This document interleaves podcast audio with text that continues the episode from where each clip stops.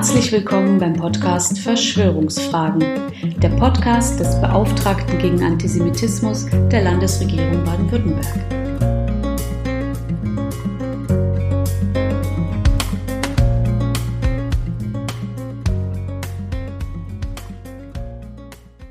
Herzlich willkommen, liebe Jenny Havemann. Ähm, ich freue mich sehr, dass du heute da bist. Du bist zu Gast in Stuttgart, in der jüdischen Gemeinde Stuttgart und im Podcast Verschwörungsfragen.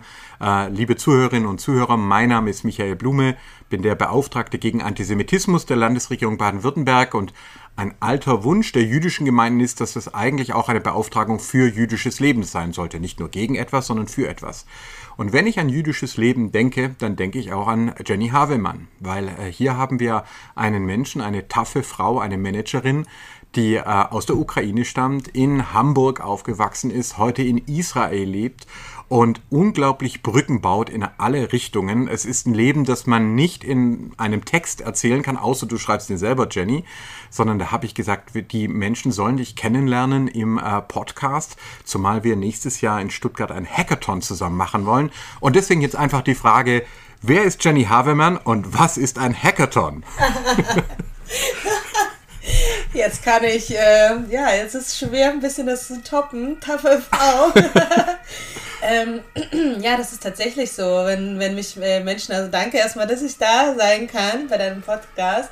Wir haben uns ja jetzt zum ersten Mal in Farbe tatsächlich getroffen, aber ich äh, stelle immer wieder fest, ähm, du weißt es wahrscheinlich auch, äh, man hat ja so viele Menschen jetzt äh, in den ganzen, in den letzten zwei Jahren kennengelernt online und wenn man sich aber trifft, dann hat man sofort irgendwie die, dieselbe Verbindung, die man auch online hat. Ich finde das äh, wirklich großartig und irgendwie auch, auch beeindruckend, dass tatsächlich online auch nicht unterschätzt werden darf.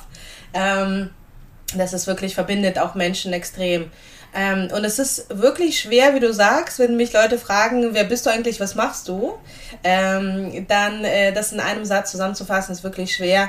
Also ich, äh, ich bezeichne mich auch als, als äh, Bloggerin, äh, auch wenn jetzt meine Reichweite jetzt nicht irgendwie in die Millionen geht, aber ähm, weil ich einfach über, über mein Leben, über meine, meine Arbeit, über mein Engagement ähm, und auch über andere Menschen auch äh, versuche äh, eben online zu erzählen. Ähm, bin auch Unternehmerin, ähm, verbinde deutsche und Schweizer Firmen mit israelischen Startups, also ganze, der ganze Bereich Innovationen. Ähm, veranstalte zum Beispiel Media Summit zusammen mit Susanne Glas und eben äh, jetzt mit äh, Wenke Stegemann jetzt äh, diesen Hackathon äh, gegründet, der bundesweite Hackathon gegen Antisemitismus. Und ähm, ja, ich würde mich freuen, wenn, wenn das klappt, dass wir das nächstes Jahr, also dieses Jahr es, äh, findet das in Hamburg statt äh, beziehungsweise der Hackathon ist online, da können sich auch alle bewerben, tut das auch gerne. Ähm, und äh, wir suchen junge Menschen, die sich eben innovative Projekte und Ideen, Technologien äh, im Kampf gegen Antisemitismus irgendwie bauen können. Und äh, ja, hoffentlich können wir das dann nächstes Jahr hier in Stuttgart, im schönen Stuttgart, auch auf die Beine stellen. Den zweiten dann Hackathon gegen Antisemitismus. Genau, wir haben ja hier die Hochschule der Medien zum Beispiel, da gab es schon ein Seminar zum digitalen Antisemitismus und so. Also wir haben hier tolle Leute. Ähm, aber du hast ja, wie gesagt, du kämpfst ja nicht nur gegen etwas, du kämpfst ja auch für sehr viel. Also das finde ich so äh, beeindruckend. Erzähl mal kurz. Also Ukraine, Hamburg, Raana jetzt, äh, äh, ja, Ranana, genau. Also das sind ja schon spannende Stationen. Magst du kurz den Hörerinnen und Hörern in Baden-Württemberg erzählen, wen wir da heute hier haben? Ja, ich bin ähm, äh, 86 in, in, der Ukraine geboren, in Dnipro, im Osten der Ukraine im russischsprachigen Bereich, deswegen äh, viele fragen mich, kannst du Ukrainisch? Äh, nein, leider nicht so wirklich. Also ich habe das als Kind in der Schule gelernt, aber ähm, ja, dieser der östliche Teil der Ukraine ist ja immer noch stark eben russischsprachig, auch wenn alle mittlerweile natürlich auch Ukrainisch können. Und bin dann äh, mit einem Teil meiner Familie eben äh, nach Deutschland ausgewandert, als ich zehn war. Und in Hamburg eben aufgewachsen ähm, äh, ja, angefangen zu studieren und bin dann mit meinem Mann, äh, Elia Havemann, dann ähm, nach Israel ausgewandert 2010. Äh, und wir leben in Ra'anana, das ist nördlich von äh, Tel Aviv, haben drei Kinder. Und ähm, ja, also für, das ist ähm, äh, tatsächlich, ähm, vielleicht kann ich sagen, ich kämpfe für ähm, demokratische Werte. Also ich finde, ich finde alles das, was wir tun im Endeffekt, Also egal, ob das Hate Speech, ähm, Fake News, äh, Diskriminierung, Antisemitismus, alles, was, was, äh, was ja auch du machst, was, was ich mache, das ist im Endeffekt, ähm, sagst du schon richtig, äh, Kampf für etwas. Und ich finde, das ist ein Kampf für demokratische Werte. Und ähm, auch, auch, auch der Hackathon, ja, heißt gegen Antisemitismus, aber es ist eben aus meiner Sicht eben für diese demokratischen Werte.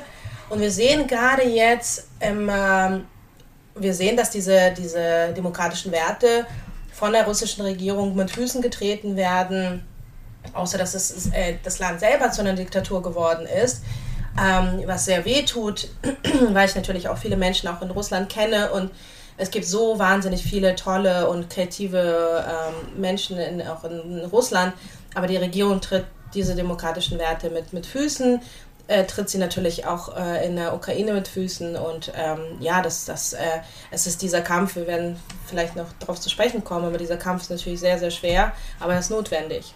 Ja, wir haben jetzt ja auch sehr viele ähm, fliehende Geflüchtete aus der Ukraine, auch aus Russland, jüdische und nicht-jüdische. Auch hier in Stuttgart sind inzwischen ist eine große Zahl auch von Familien eingetroffen und Frauen und Kindern eingetroffen. In Israel aber auch, oder? Also da ist ja auch eine Fluchtwelle ähm, äh, im, im Gange. Ja, ähm, die ist vielleicht nicht so groß, ähm, weil ähm, das hängt vielleicht damit zusammen, dass die die Menschen, ähm, das haben ja viele, viele in Deutschland ja mitbekommen, viele Menschen gehen so ein bisschen zeitweise irgendwie jetzt weg aus der Ukraine, nach Polen, nach Ungarn, auch nach Deutschland. Und viele von denen haben ja eigentlich den Wunsch, wieder zurückzukehren und das Land wieder aufzubauen.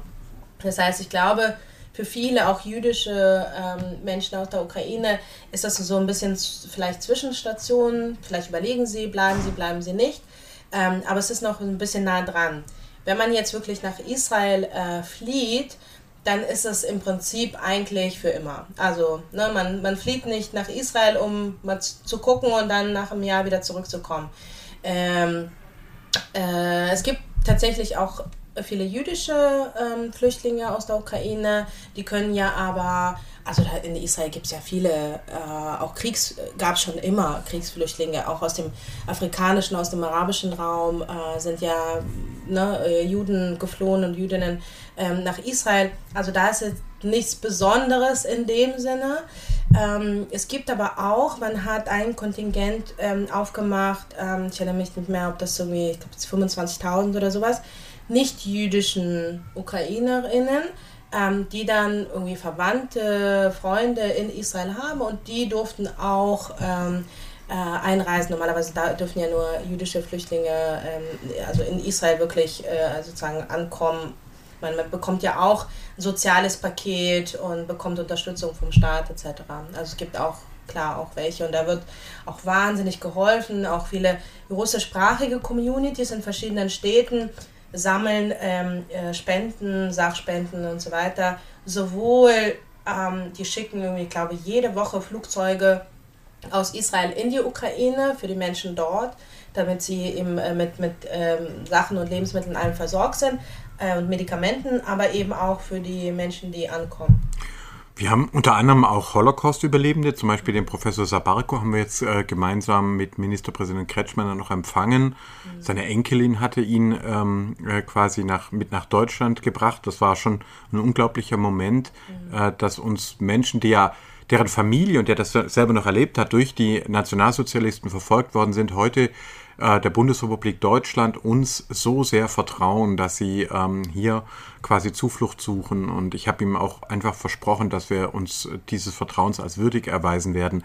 Ähm, äh, mir ist aber gleichzeitig auch aufgefallen, dass es wirklich eine ganz tiefe Verbindung gibt von vielen Jüdinnen und Juden zur Ukraine. Ich kannte das von Martin Buber her, der ja auch in, in äh, damalig Lemberg, heute Lviv, äh, äh, aufgewachsen ist, gelebt hat aus Wien.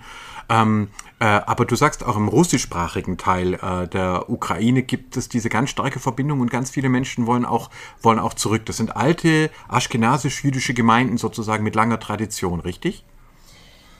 Ähm, also jüdische Gemeinden, da bin ich mehr, also das, das war mehr auf, auf ähm, nicht-jüdische, also allgemein Ukrainerinnen bezogen.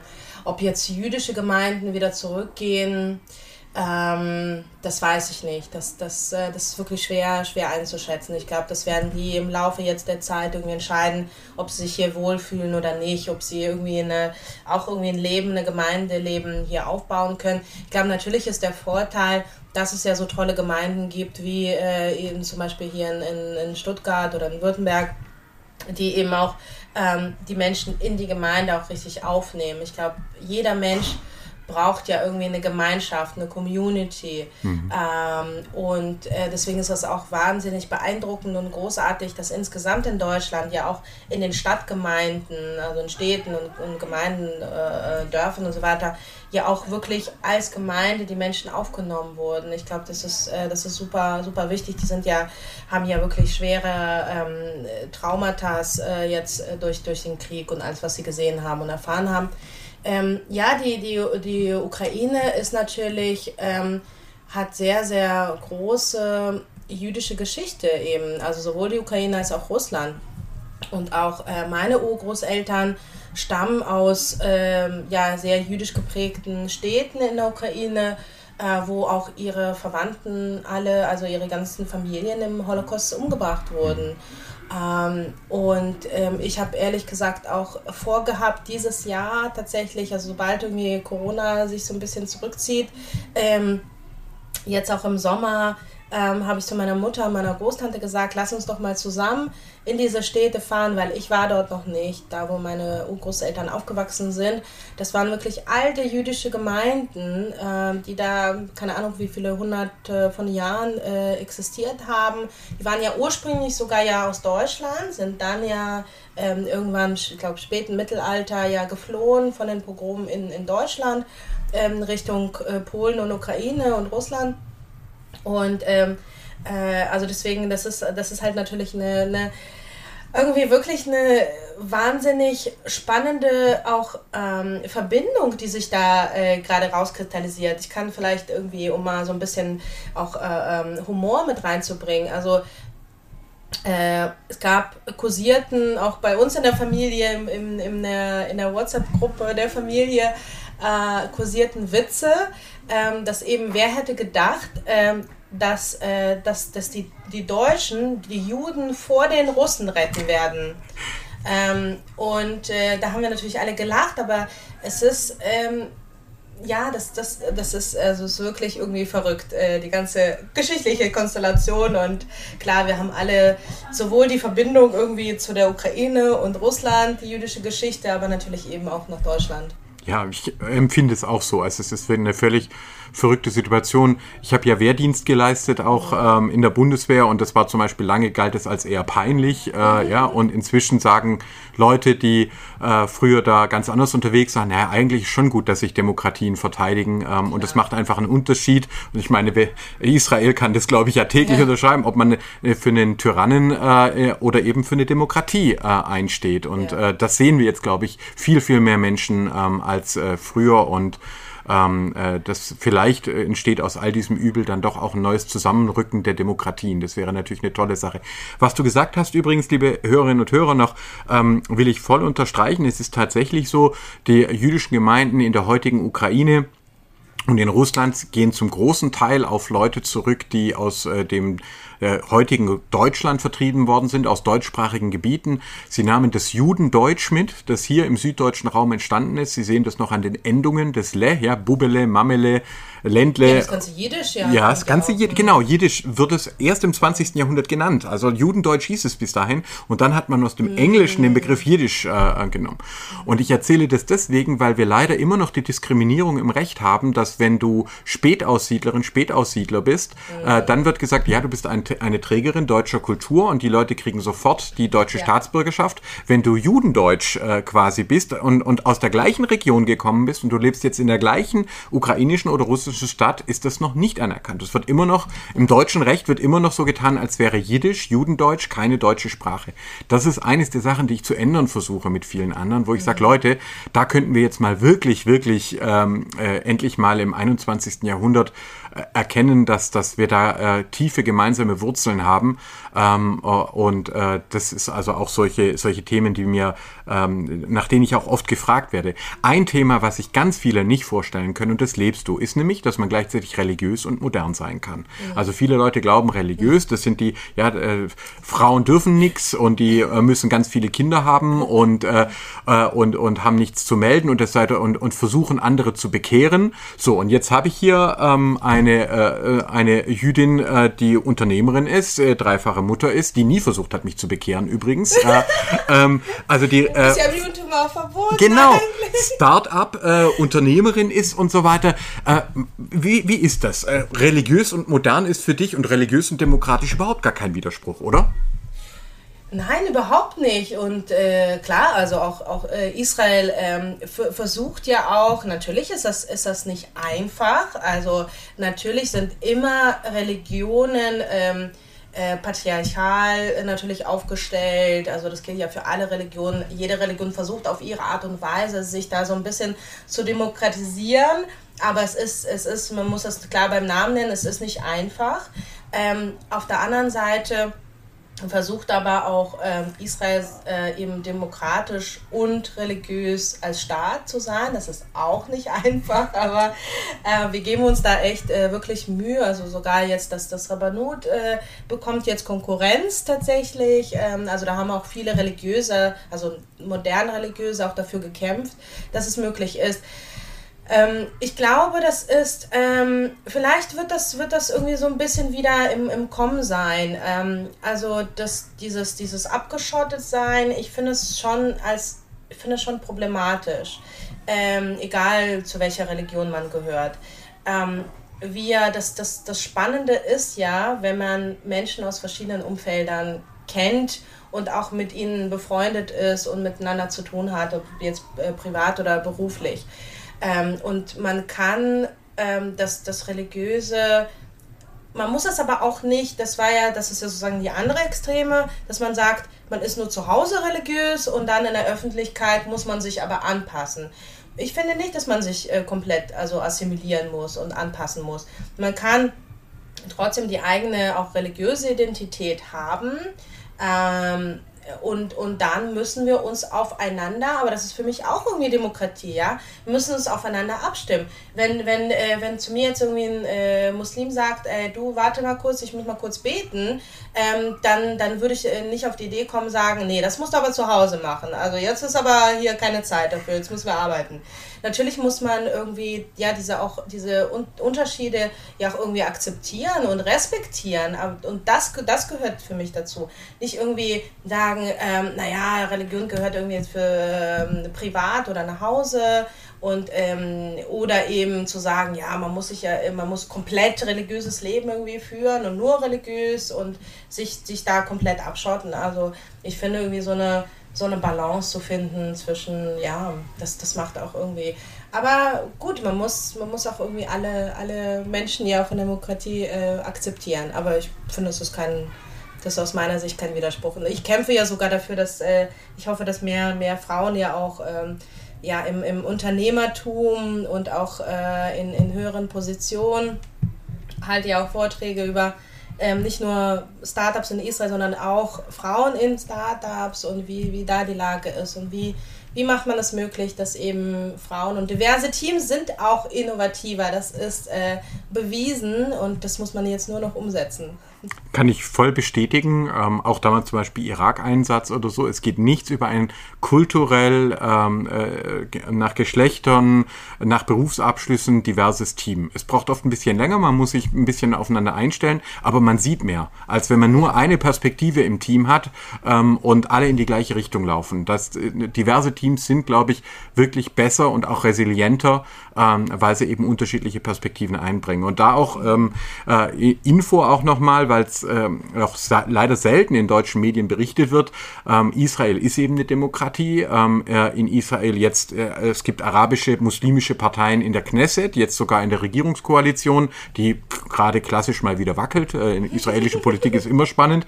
Ähm, Und es gibt jetzt zum Beispiel auch einen muslimischen obersten Richter, äh, der auf Lebenszeit, also in dem, was bei uns dem Bundesverfassungsgericht entsprechen würde, mhm. dabei ist, das wissen viele Leute gar nicht. Viele Leute glauben äh, immer noch, dass es in, in Israel gar keine Christen oder Muslime ähm, geben würde und von Gruppen wie Drusen oder so haben sie dann oft noch, äh, noch, äh, gar, nicht, äh, noch gar nicht gehört. Deswegen war mir das einfach wichtig. Ähm, äh, das andere tatsächlich eben, ich erkläre das nämlich oft, warum Jüdinnen und Juden nicht ähm, missionieren, warum sie gar nicht glauben, dass alle Menschen Juden sein müssen, aber die Leute glauben es mir oft äh, nicht. Also deswegen direkt gefragt, Jenny, du hast nie versucht, mich äh, zu äh, missionieren. Äh, ist das, weil du denkst, ich habe die Hölle verdient oder, oder hat das einen anderen Grund? also im Judentum, jetzt äh, mal kurz sozusagen, das, das sozusagen religi religiös einzuordnen, im Judentum ist es ja so, ähm, warum missionieren wir nicht? Weil ähm, im Judentum man äh, glaubt, dass alle, alle guten Menschen äh, in den quasi Himmel, also es gibt ja im Judentum ist es nicht Die so kommende Welt, genau. Himmel und Hölle, ne? das ist, da gibt es ja genug, äh, genug Witze darüber, ähm, aber dass, dass alle guten Menschen in den sogenannten Himmel äh, kommen, also in die nächste Welt. Ähm, das heißt, äh, man muss einfach ein guter Mensch sein und muss, äh, muss nicht jüdisch sein.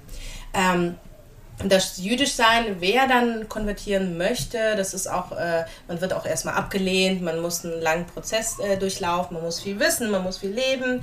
Ähm, das ist dann wirklich, wird betrachtet aus der jüdischen Sicht als äh, eine, eine wirkliche Hürde eigentlich. Also es ist eine große Aufgabe, weil man äh, aus dem Judentum sozusagen auf die jüdischen Menschen nochmal so eine zusätzliche Verantwortung für diese Welt irgendwie auferlegt und sagt, wir müssen noch noch besser sein sozusagen als, als, äh, als die anderen und versuchen, also nicht besser sein im Sinne von Mensch sein, sondern ähm, sich noch mehr anstrengen, äh, diese Welt ein Stück besser zu machen. Das ja. ist so ein bisschen diese, diese Philosophie, nennt sich die Kunolam, äh, die Welt ein Stück besser zu machen. Lustigerweise jetzt die Verbindung zu Innovation und Startups, das ist wirklich eins der Gründe auch, warum äh, israelische Startups so erfolgreich sind.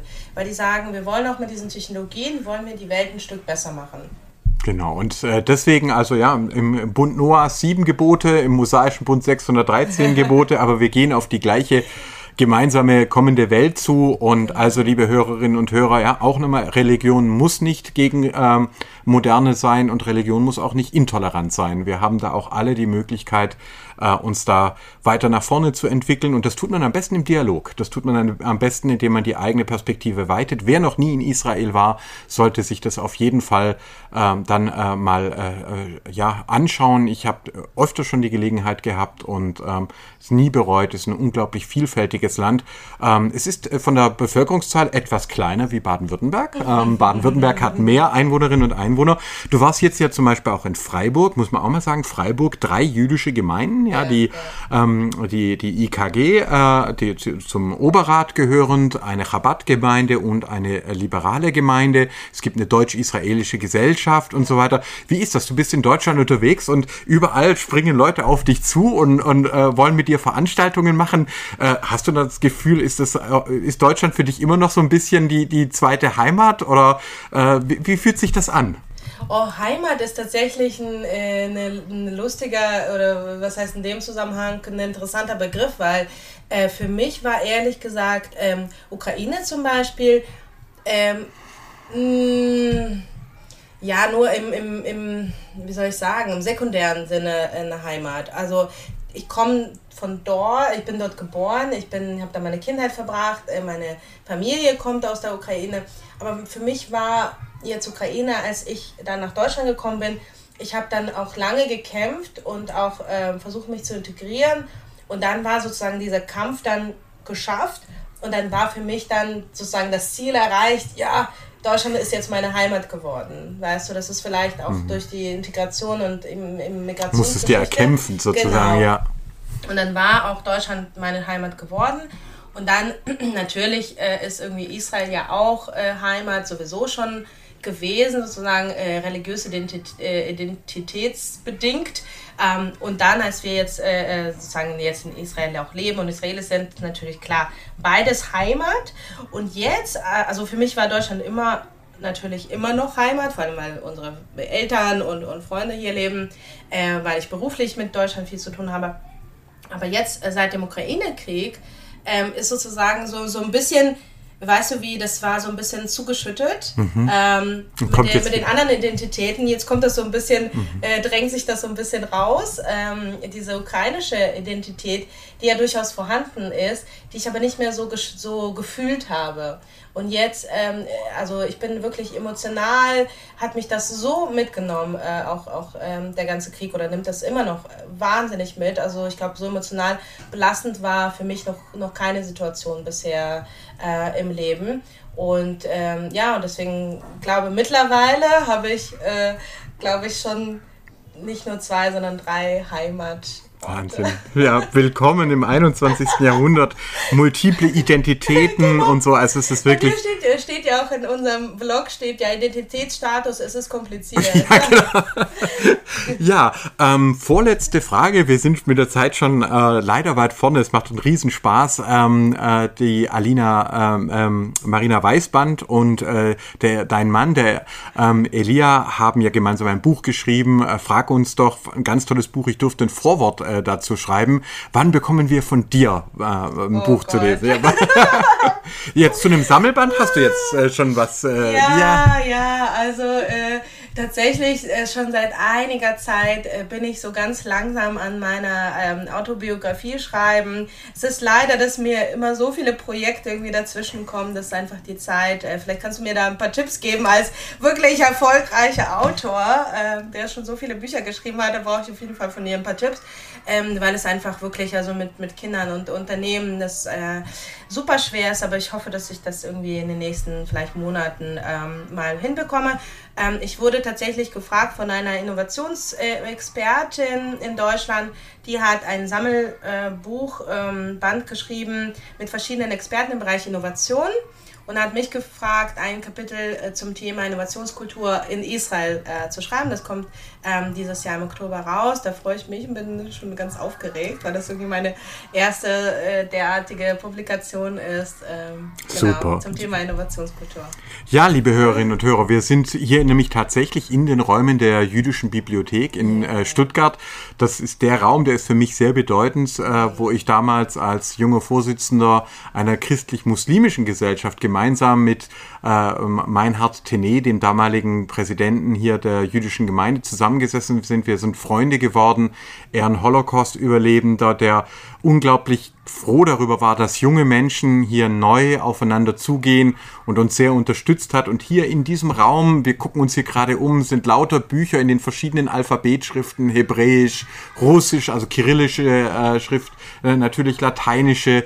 Äh, da habe ich begonnen zu merken, dass ich in der Bank alleine nicht glücklich werden würde ähm, und habe ja dann später Religions- und Politikwissenschaft nach der Banklehre studiert. Ähm, also für mich hat dieser Raum eine große äh, Bedeutung.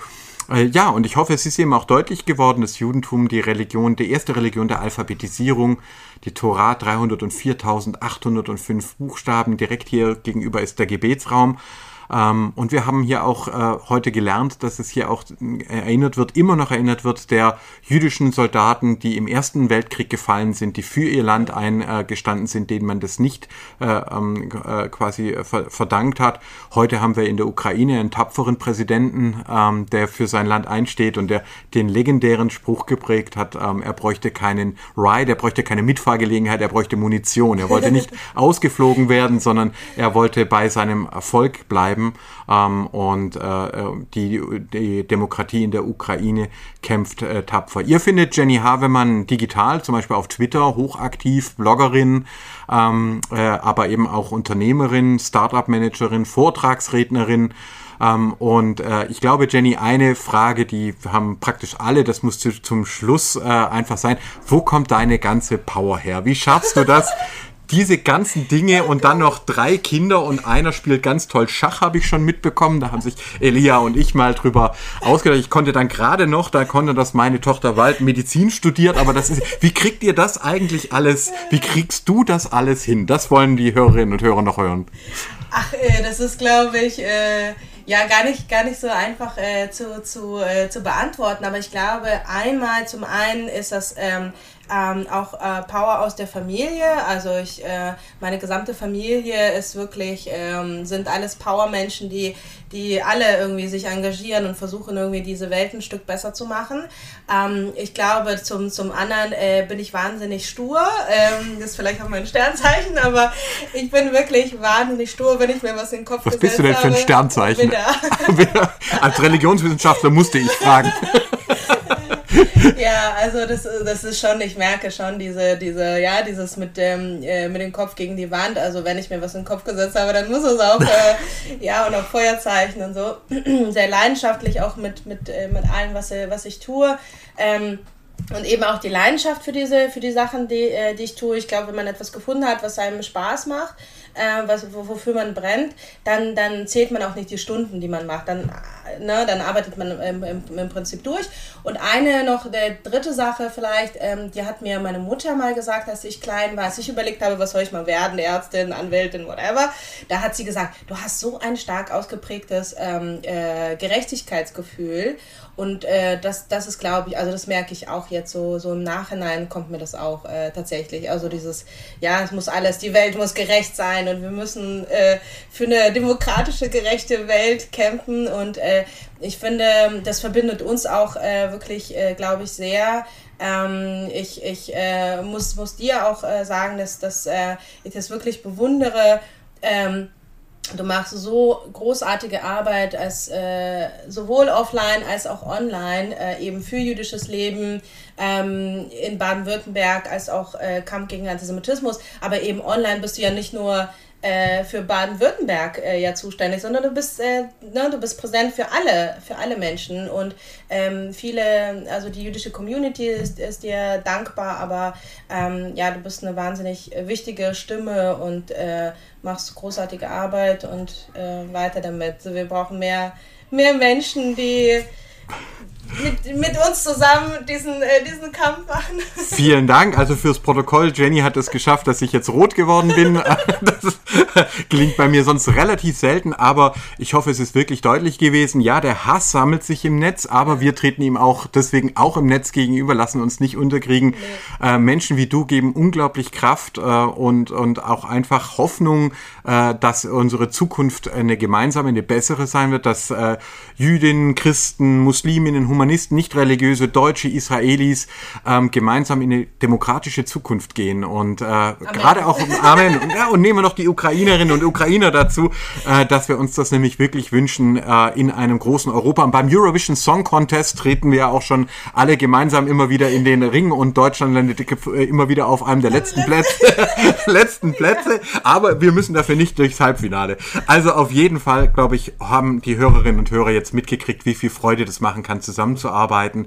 Äh, und für Demokratie zu kämpfen. Und für Demokratie zu kämpfen und für in gemeinsam in demokratischer Sicherheit vielfältig sein zu dürfen. In dem Sinne wünschen wir euch da draußen alles, alles Gute. Das, den letzten Satz, den hast aber du.